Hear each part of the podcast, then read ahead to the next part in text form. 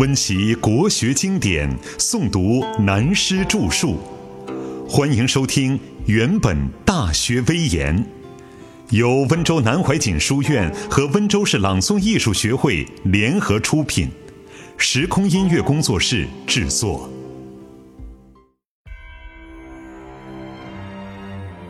慎独要慎什么样的独？四。最难了解明白的，便是易的“慎其独也”的“慎独”。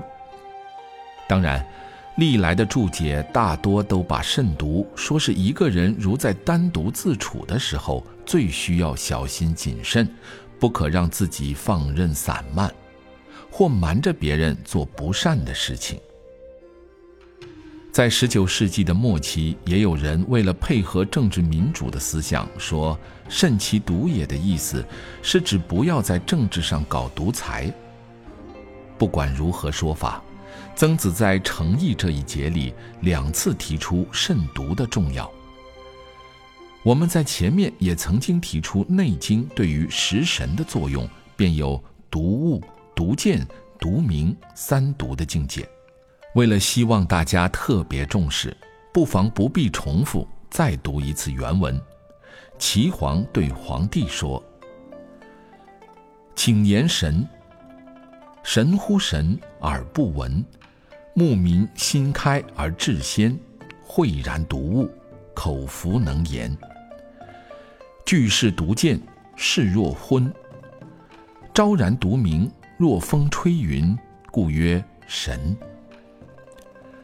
我们需要知道，《内经》这一段对食神的三个景象的说明，比起精密逻辑的佛学，法相为实传入中国的时期还早了一千年以上。就算把它拉下来算是汉代的著述吧，也早了七八百年。为什么中国和印度的先哲们都不谋而合，说的这样相似呢？《内经》所说食神的独物景象，是指意识粗浮的活动静止以后，便会引发自信的智慧的功能，达到如有所悟的特别境界。耳不闻，目明心开，话也不想多说了。从唐代以后，有些禅宗参禅的人用心久了，也有达到相似的。言语道断，心行触灭的境界，也有自认修为到这样已算开悟得道了。但以真正的禅宗来说，便会明白这是识神的作用。所谓学道之人不识真，只为从来认识神。无量劫来生死本，痴人唤作本来人。从法相唯识学来讲。这也是别尽会的一种现象，也是意识的现象。虽是学养进修有德的好境界，但不是明德达道的究竟。其次，食神所发生的独见景象，它是在自我的意识中，好像什么都看得见，但是头脑身体是停在昏昧的情况中，正是冥想的作用。再次。食神所发生的独明景象，几乎等于灵魂出窍，或同佛学所说的中阴现状，没有身体的感觉，便有如风吹云、飘飘欲仙的自我错觉。但综合起来说，学问修养是意识达到知止而定、而静而安的情况，所出现的独悟、独见、独明任何一种境界。并非是不好的现象，只是不可执着为真实，知道它是过程，是形成中的外景，并非究竟。所以，必须审慎精思，这样才是慎独的内明道理。如果用法相唯识学来做对比发明，《大学》所谓的诚意慎独，正如唯识学所讲。第六意识有独头独影作用的一面，甚至有些学佛修道的人不从学理上穷究入手，往往会把独头意识的作用当作直观、直觉，而认为自己已经悟到了；或者把独影意识所发生的境界当作神通或特异功能了。所以，我常说，小心，神通与神经只隔一层薄纸，它是孪生的双胞胎，必须要仔细弄清楚。但人苦不自知，其奈他何？至于中国禅宗百丈禅师所说“灵光毒药，窘脱根尘”，那是形而上的第一义道的境界。也可以比作《大学》在本节所说：“道圣德至善，此以末世不忘也。”既然已经借用了禅佛来做他山之石可以攻玉，那就引用到底，比较说得更明白一点。究竟什么是慎其独也？慎独的意义呢？曰：诸恶莫作，众善奉行。自尽其意，是诸佛教。这就很清楚了。但在日常意识清明的时候，可以做到纯善的情况，也算已很不错了。而最要紧的，当在睡梦中，独头意识发起独影镜的变相时，仍然犹如日常意识清明的纯净，不被梦影所扰，甚至还转化梦境而能自主。这才够得上诚意慎独而无自欺的现实境界了。成于中，行于外的深远道理。接着就说诚意慎独的学养，见之于人道修养的实际状况。他说：“小人闲居为不善，无所不至。”这里所说的小人，并非小孩子。但也和小孩的意义相关，比如没有受过良好教养的大人，也是同小孩子一样的小人。小人们在没有事做的时候是非常烦躁、不耐烦的，因此不分好坏，什么事都会做得出来。见君子而后厌然。当小人在乱来的时候，忽然看到大人君子来了。也会很不好意思的，觉得自己做错了，因此拼命说谎或想办法掩盖自己的过错，掩其不善，表现自己还是很对很好的，而助其善。其实那是自欺欺人，没有用的。天下人聪明都相等，谁也骗不了谁。人之视己，如见其肺肝然。别人看你，你看别人，都是很明显的，尤其不能装假。明眼人一看，便会把你的心肝肺脏都看透了似的。则何意义？作假，这有什么利益呢？为什么要做坏事，始终会被别人看得出来呢？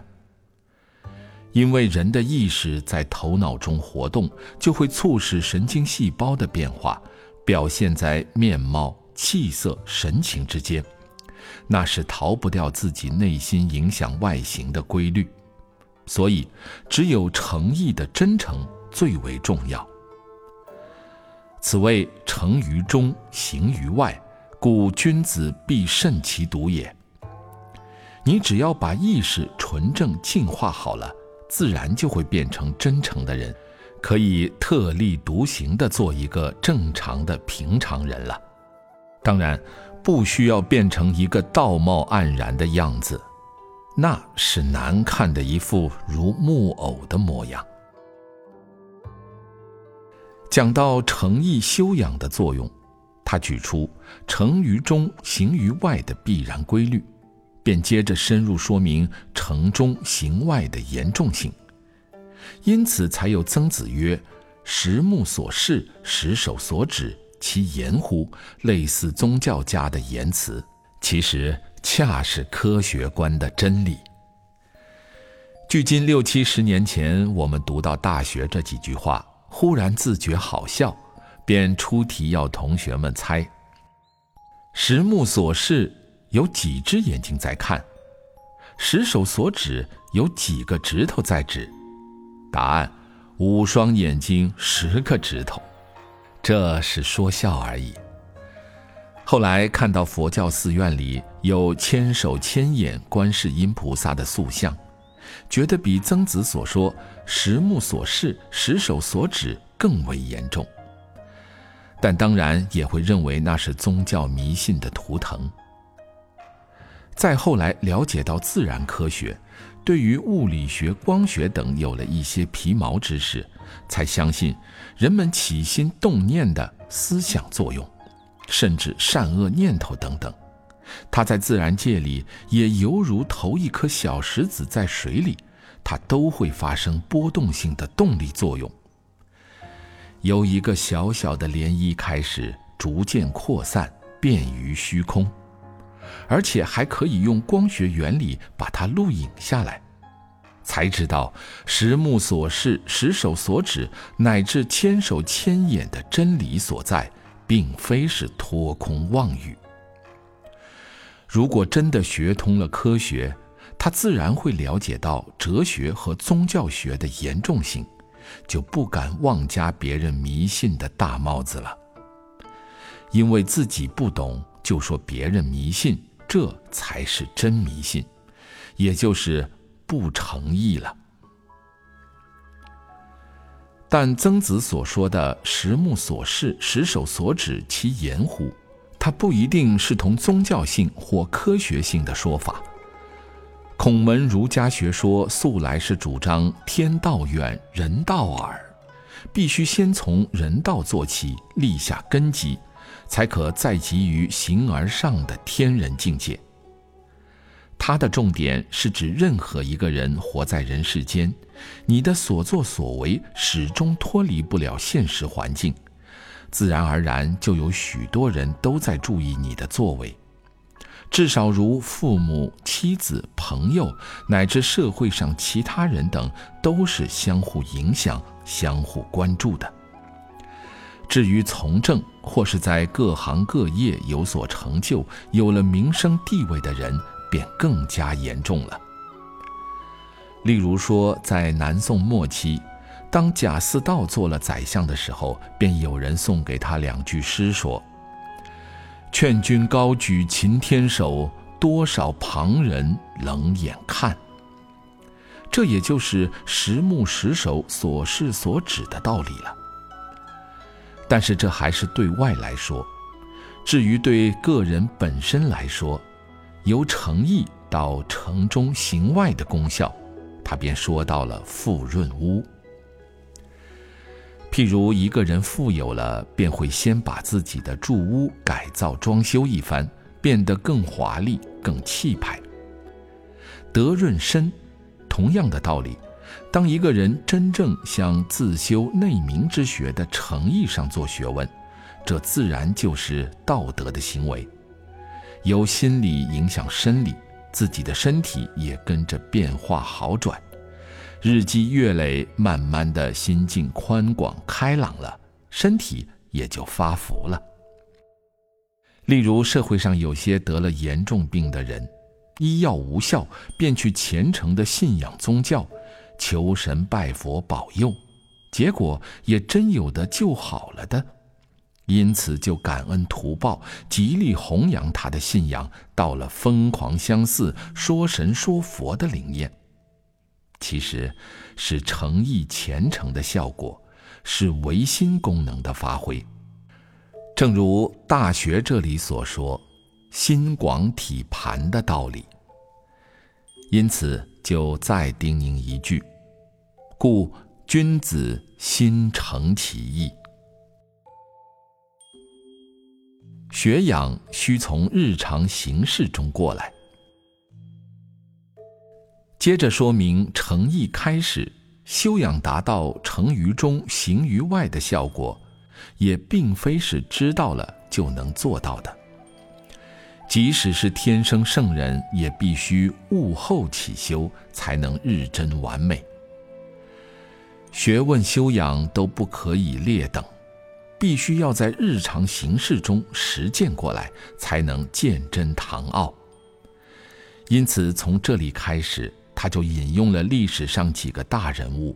王侯和帝王由诚意改过自新，重新做好人、建功立业、修德的故事，采取其中相关的名言作为诚意自新榜样的说明。首先便引用《诗经》中《卫风·齐豫篇》的几句话来做说明。在这里，曾子隐晦了历史上的故事，只是说诗。他是采用这篇诗中有关描述学问修养渐进的说明，因为古人都知道这些历史上的故事，现在略为解说原诗如下：瞻彼其玉，露竹依依，有匪君子，如切如磋，如琢如磨，色兮宪兮，赫兮喧兮，有匪君子。终不可宣兮。你看那奇水转弯那一块坳里的竹林，有多么美妙的风姿啊！一个文质彬彬的君子，他到老了还这么用功，多么严肃啊！多么勇敢啊！真是光明磊落，胸襟真很爽朗啊！现在这个文质彬彬的人呐，让人难忘。真的是没有什么好说的了。原诗大意如此，但曾子用它做了深入的譬喻。他说：“如切如磋者，道学也。”是指魏武功为求道学的努力，像雕刻一块美玉一样，先要切好粗胚，再来雕琢成形，再加仔细自修。这里还要琢一下。那边还要磨光一点。如琢如磨者，自修也。色兮宪兮者，循吏也。既要精工细作，所以随时害怕自己半途而废，会功败垂成。要有这样小心用功的精神，总算修整完工，摆在那里一看。真是好威风、好庄严的一块瑰宝，因此才赢得了“贺兮宣兮者，威仪也”的赞美了。至于说“有匪君子，终不可宣兮者，道圣德至善，民之不能忘也”，那是说魏武公诚意改过自新，才做到文成功就的君子。学问道业不但成功了，德行也达到至善的程度了，实在是没有什么好挑剔的，所以使人们永远忘不了他。